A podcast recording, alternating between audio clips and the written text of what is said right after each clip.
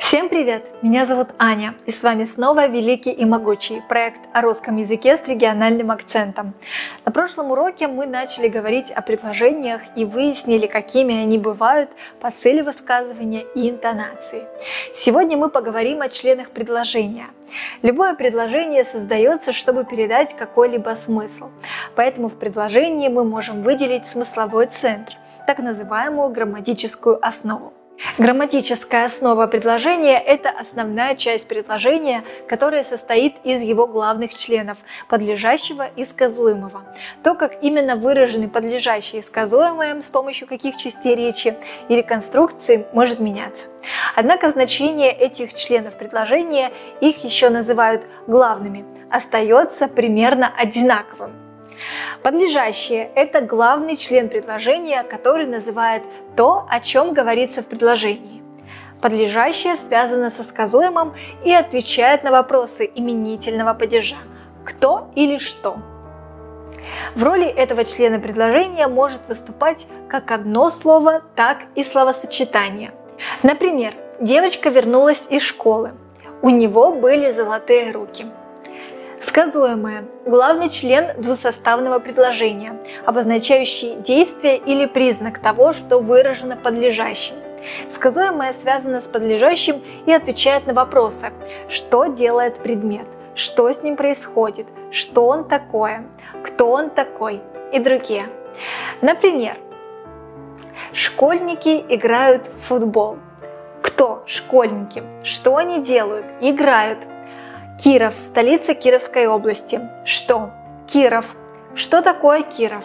Столица. Подлежащее и сказуемое должны быть согласованы между собой. Это согласование зависит от грамматической формы, в которых находятся слова, составляющие грамматическую основу предложения. Согласование сказуемого с подлежащим осуществляется в числе в роде. Для сказуемых, выраженных формами, имеющими родовую характеристику или «ц», при подлежащих, выраженных личными местоимениями и сказуемых в настоящем, будущем времени и повелительном наклонении наклонений. Также в предложении можно выделить второстепенные члены. Это члены предложения, которые поясняют главные или другие члены предложения. Дополнение – это второстепенный член предложения, который отвечает на вопросы косвенных падежей и обозначает предмет. Определение – это второстепенный член предложения, который отвечает на вопросы «какой», «чей», Обстоятельства – это второстепенный член предложения, обозначающий признак действия или другого признака. Он поясняет сказуемое или другие члены предложения. Обстоятельства отвечают на вопросы «как», «каким образом», «где», «куда», «откуда», «зачем», «при каком условии», «почему», «от чего», «как долго» и другие. Предложение без второстепенных членов называется нераспространенным. Нераспространенное предложение состоит только из подлежащего и сказуемого, то есть из грамматической основы. Распространенное предложение, кроме грамматической основы, содержит второстепенные члены. Стоит запомнить, что предложение может состоять только из одного главного члена, или из подлежащего, или из сказуемого. При этом такое предложение может иметь второстепенные члены и будет распространенным. Также нужно знать, что каждый член предложения имеет собственное обозначение. Это необходимо для синтаксического разбора предложения. Его еще называют разбором по членам предложения. Мы уже познакомились с творчеством кировской писательницы Ирины Краевой. Давайте прочитаем ее рассказ «Доказательства» из книги «Чаепитие с пяткой» и попробуем разобраться, какие предложения автор использовала в своем тексте. Доказательства. Все учителя опасались Саньку Дроздова из 5 Б. В небе насчитывается 200 миллиардов звезд, говорил учитель географии Петр Петрович. «Не верю», — говорил Санька. «Звезды падают, вдруг их уже на миллиард меньше».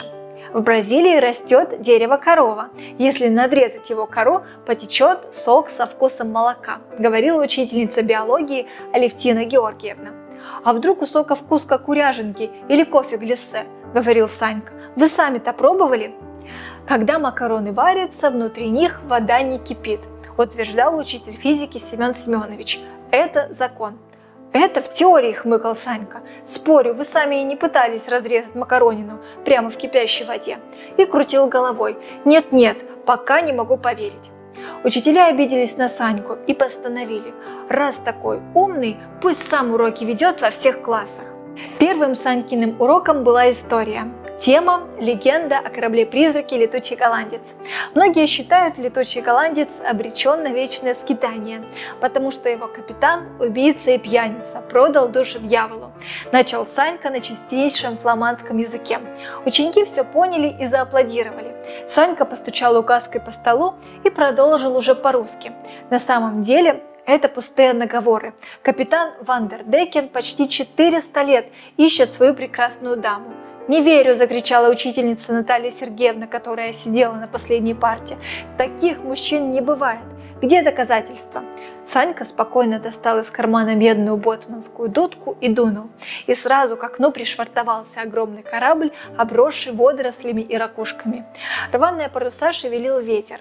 Капитан Вандердекен, небритый в треуголке, надвинутой на глаза, сбежал по трапу и бросил к ногам Натальи Сергеевны букет из морских водорослей.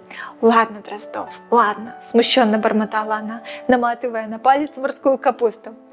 Предположим, Вандердекен – приличный человек, с кем не бывает. Не факт, конечно, но приятно. Разберем по составу первые две реплики из этого текста. В небе насчитывается 200 миллиардов звезд, говорил учитель географии Петр Петрович. Это предложение с прямой речью. Прямая речь в этом случае выражена повествовательным невосклицательным предложением, простым, двусоставным, распространенным. Слова автора выражены простым, двусоставным, распространенным предложением. В прямой речи мы можем выделить следующие члены предложения. Подлежащее – 200 миллиардов звезд.